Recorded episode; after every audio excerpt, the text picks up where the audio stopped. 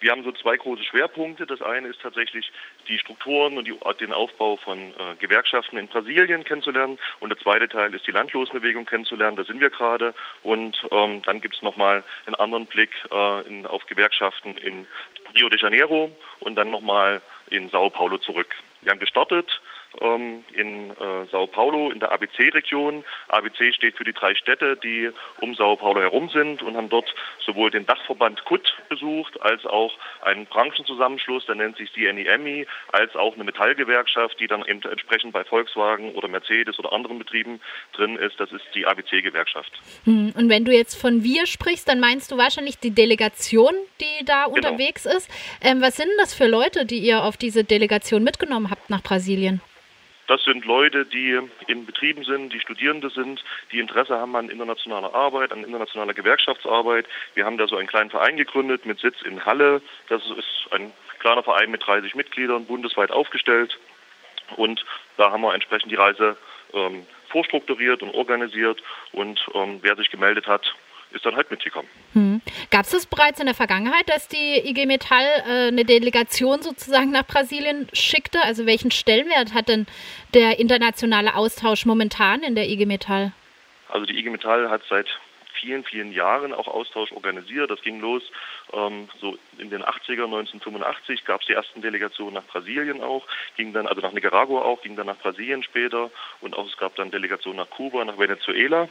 Und dann gab es sozusagen die Möglichkeit, dass ganz normale Gewerkschaftsmitglieder, also wie damals auch bei mir, ich war Azubi beim Handwerksbetrieb, die Möglichkeit hatten, äh, da mitzufahren, das Land kennenzulernen, die Kampfbedingungen Bedingungen kennenzulernen, die Lebensbedingungen kennenzulernen und das dann auch mitzubringen nach Deutschland und hier auch Vorträge zu halten und auch Handlungsoptionen für uns mit rauszuziehen. 2008, 2009 gab es dann einen Wechsel in der IG Metall. Da hat man ähm, sich aufgestellt, dass man sagt, man will vor allen Dingen ähm, Spitzenfunktionäre stärker prägen, stärker ausbilden in äh, internationales Management, Projektmanagement.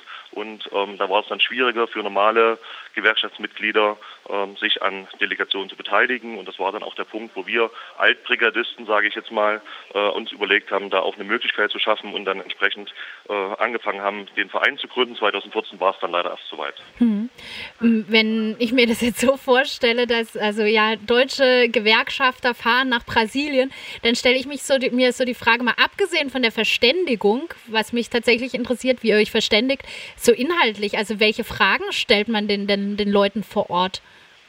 Ja, also wir haben zur Verständigung, wir haben zwei Übersetzer mit dabei. Wir sind also eine Gruppe von elf Teilnehmern, zwei Übersetzern und zwei Koordinatoren. Und ähm, insofern klappt das ganz gut. Fragen dann stellt sich natürlich gerade mit den Terminen, die wir auch haben. Also wir besuchen zum Beispiel, haben zum Beispiel besucht eine äh, Ausbildungswerkstatt und haben uns dort beschäftigt, wie, wie wird ausgebildet, haben dann auch festgestellt, was dort Ausbildung heißt, äh, nicht bloß die technische Ausbildung, sondern entsprechend auch äh, verbunden mit einer politischen Ausbildung, also in welchem Umfeld agieren wir und äh, was heißt das für uns als Auszubildende auch, als Arbeitnehmer auch, wenn wir uns in Gewerkschaften organisieren und dort für eigene Arbeitsbedingungen ähm, da stark machen. Wir haben viele ähm, deutsche Firmen, die in Brasilien entsprechende Niederlassung haben. Da geht es dann auch um die Fragestellung, wie kann man miteinander in Verbindung bleiben, wie, wie funktioniert das in Brasilien, wie funktioniert das in Deutschland. Es sind so Fragestellungen auch zum ähm, Umgang mit Frauen in der Gewerkschaft, mit Jugend in der Gewerkschaft. Also vieles, was uns auch beschäftigt, was wir hier einfach mal erfahren wollen, wie hier damit umgegangen wird. Und äh, die, äh, die Brasilianer wollen natürlich wissen, wie bei uns damit umgegangen wird. Hm. Jetzt hast du gerade gemeint, dass eben ähm, vieles ähnlich ist. Ähm, vielleicht umgekehrt gefragt, was unterscheidet denn die gewerkschaftliche Arbeit, die du jetzt in Brasilien kennenlernst, von dem, äh, wie, so die, wie du die in, aus Deutschland kennst? Also gibt es da bestimmte Fragen, die hier gar keine Rolle spielen oder andersrum? Oder geht man Probleme ganz unterschiedlich an? Also gibt es da wirklich so signifikante Unterschiede zwischen gewerkschaftlicher Organisation in Brasilien und in Deutschland?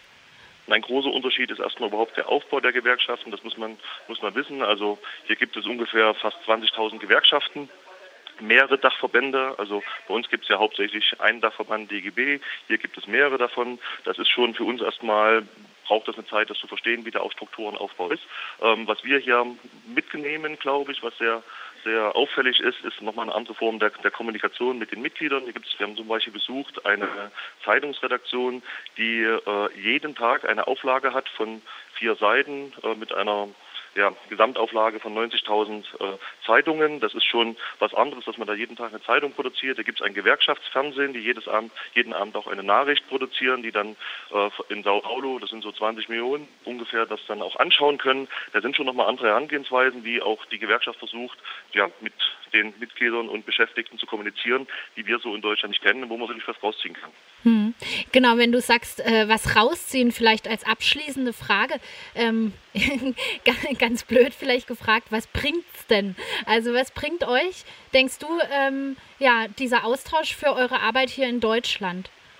Ja, es geht vor allen Dingen darum, auch andere Handlungsoptionen kennenzulernen. Das ist so der Punkt und auch zu verstehen, dass im Prinzip die Themen, also die Probleme die gleichen sind, wir also gemeinsam auf der gleichen Seite stehen und der Begriff, auch wenn er sehr ausgebildet in Deutschland wirkt, Solidarität eben die Waffe ist, mit der wir auch uns äh, als Arbeitnehmer, abhängig Beschäftigte stark machen können, um auch ein Stück weit gegen das Kapital da auch anzutreten. Das ist, wirkt jetzt sehr äh, politisierend, aber das ist schon hier sehr wahrnehmbar und äh, was uns auch wir, glaube ich, auch mitnehmen können, ist die Konzentration auf die, eine starke Politisierung der Arbeit. Also es wird halt immer gefragt, warum passieren bestimmte Dinge, warum sind Zusammenhänge so, wie sie sind. Ich glaube, da müssen wir einfach nochmal ein bisschen nachlegen und können da auch viel von den Brasilianern mitnehmen und in unserer alltäglichen Arbeit eben auch Leute begeistern, sich damit wieder zu beschäftigen, sich damit auseinanderzusetzen, das auch international zu betrachten, eben nicht nur an der Grenze stehen zu bleiben. Ich glaube, da können wir viel lernen.